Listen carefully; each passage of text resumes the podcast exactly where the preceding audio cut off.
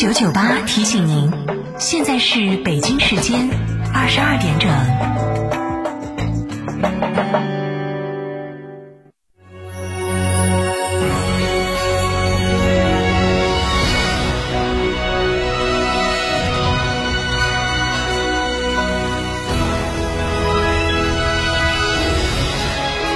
成都的声音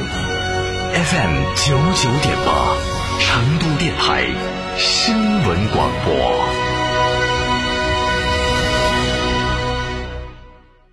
中国卫为中国加油，三大补贴，双重守护，万人暖春抢先购，首任车主发动机、变速器终身免费保修。加成卫成都龙泉店六五零七六二二二，加成卫成都金油店六五幺七零零五二。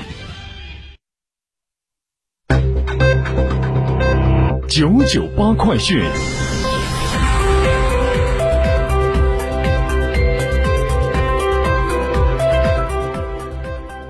这里是成都新闻广播 FM 九十九点八，我们来看这一时段的九九八快讯。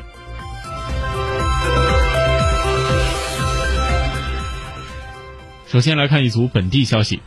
需要申请满分教育学习或审验教育学习的成都籍机动车驾驶员注意了，市交管局今天发布消息，从三月十六号起，成都交警开始全面启动全国版互联网学习教育平台。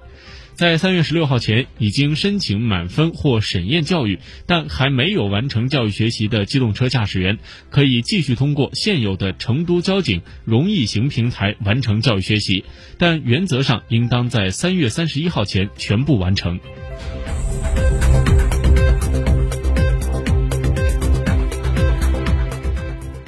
今天是三幺五国际消费者权益日，成都市消费者协会今天发布了十大行业消费者满意度指数报告。报告显示，金融服务业、快递服务业、电梯维保业、旅游服务业总体满意度高于十大行业的平均水平，而汽车维修业、医美和美容美发业、餐饮服务业、通讯服务业、家装服务业、出租车服务业满意度低于十大行业的平均水平，其中出租车服务业总体满意度最低，有待改进。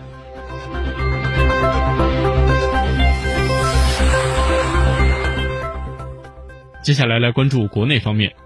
中国人民银行货币政策司司长孙国峰今天介绍，人民银行一月三十一号设立了三千亿元的抗疫专项再贷款，为支持疫情防控发挥积极作用。截止到三月十三号，人民银行已经发放专项再贷款一千八百四十亿元，九家全国性银行和十个省市的地方法人银行向四千七百零八家全国性、地方性重点企业累计发放优惠贷款一千八百二十一亿元，平均每户企业获得优惠贷款四千万元。优惠贷款的加权平均利率为百分之二点五六，政策贴息百分之五十以后，企业实际的融资成本大约是百分之一点二八，低于国务院关于利率不高于百分之一点六零的要求。目前来看，银行发放优惠贷款的进度保持在每天一百亿元以上，发放速度比较快。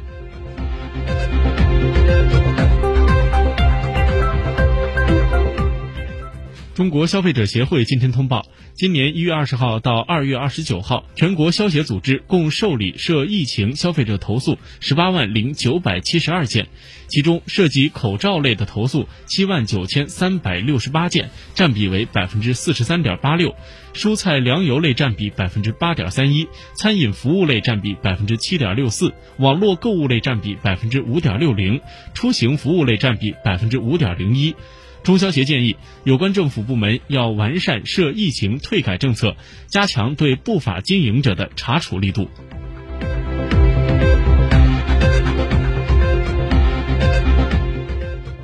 今天，中消协发布疫情期间消费维权热点问题及相关案例，指出，由于疫情叠加春节假期，物流、原材料、人工等成本上升，导致部分物价正常上涨。但有部分商家趁意涨价，谋取暴利，破坏市场秩序，损害消费者权益。价格类投诉的主要问题有：一是部分不法商家低价进货、高价售卖，哄抬物价，甚至同批次的产品短期内连续涨价；二是部分经营者以口罩、酒精、消毒液等防护用品高价强制搭售其他物品，限制消费者选择；三是部分经营者不落实明码标价，对蔬菜、肉食等搭配出售，只标总价，没有明细的品名、单价、数量、重量等。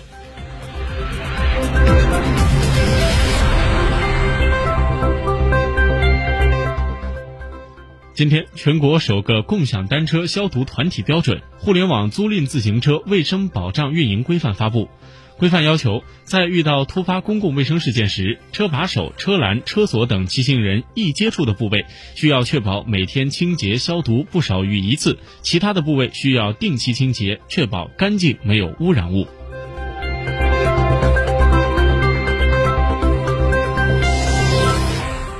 接下来把目光转向国际方面。根据日本放送协会报道，截止到当地时间今天下午六点三十分，日本国内共确诊新冠肺炎病例七百八十五例，死亡二十四例。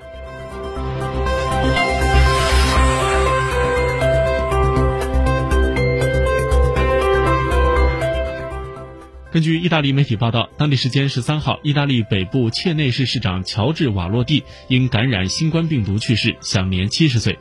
乔治瓦洛蒂也成为了意大利首位感染新冠肺炎病毒死亡的地方长官。根据意大利紧急民防部新冠肺炎疫情新闻中心通报，截止到当地时间的十五号零点，意大利全国新冠肺炎确诊患者已经增加到两万一千二百七十人，较此前发布的数据上升一百一十三例，现存病例为一万七千八百六十三例，重症患者一千五百一十八人，其中治愈患者一千九百六十六人，累计死亡一千四百四十一人。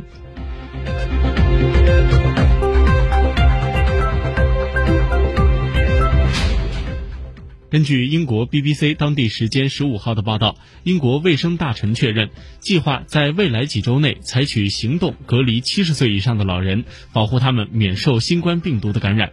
报道称，英国卫生大臣马特·汉考克称，这项政策是为了保护老年人及弱势群体的身体健康。此前，英国政府发布数据，截止到当地时间的三月十四号上午九点，共有三万七千七百四十九人接受了新冠肺炎的感染检测，其中一千一百四十人确诊感染，比前一天增加了三百四十二例，死亡人数达到了二十一人，比前一天新增了十例。与此同时，来自英国各大学的二百二十九名科学家联名向英国政府发出公开信，敦促政府采取严格措施应对新冠肺炎。他们认为，英国政府目前应对疫情的做法将令英国的医疗系统承受更大的压力，并致远超必要数量的生命面临危险境地。在公开信中，科学家们认为，更有力的社会疏远措施将显著地减缓英国病例的增长速度，并将挽救数以千计的生命。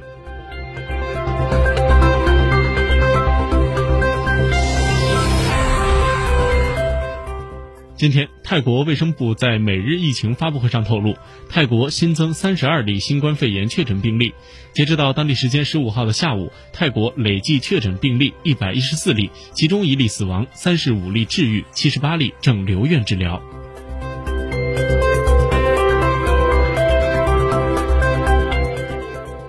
澳大利亚总理莫里森今天宣布，由于新冠肺炎疫情的影响，所有进入澳大利亚的国际入境者都必须进行自我隔离十四天，以阻止冠状病毒的蔓延。同时，莫里森强调，将禁止从外国港口出发的游轮停靠澳大利亚，为期三十天。同时，他还表示，由于担心经济因此受到打击，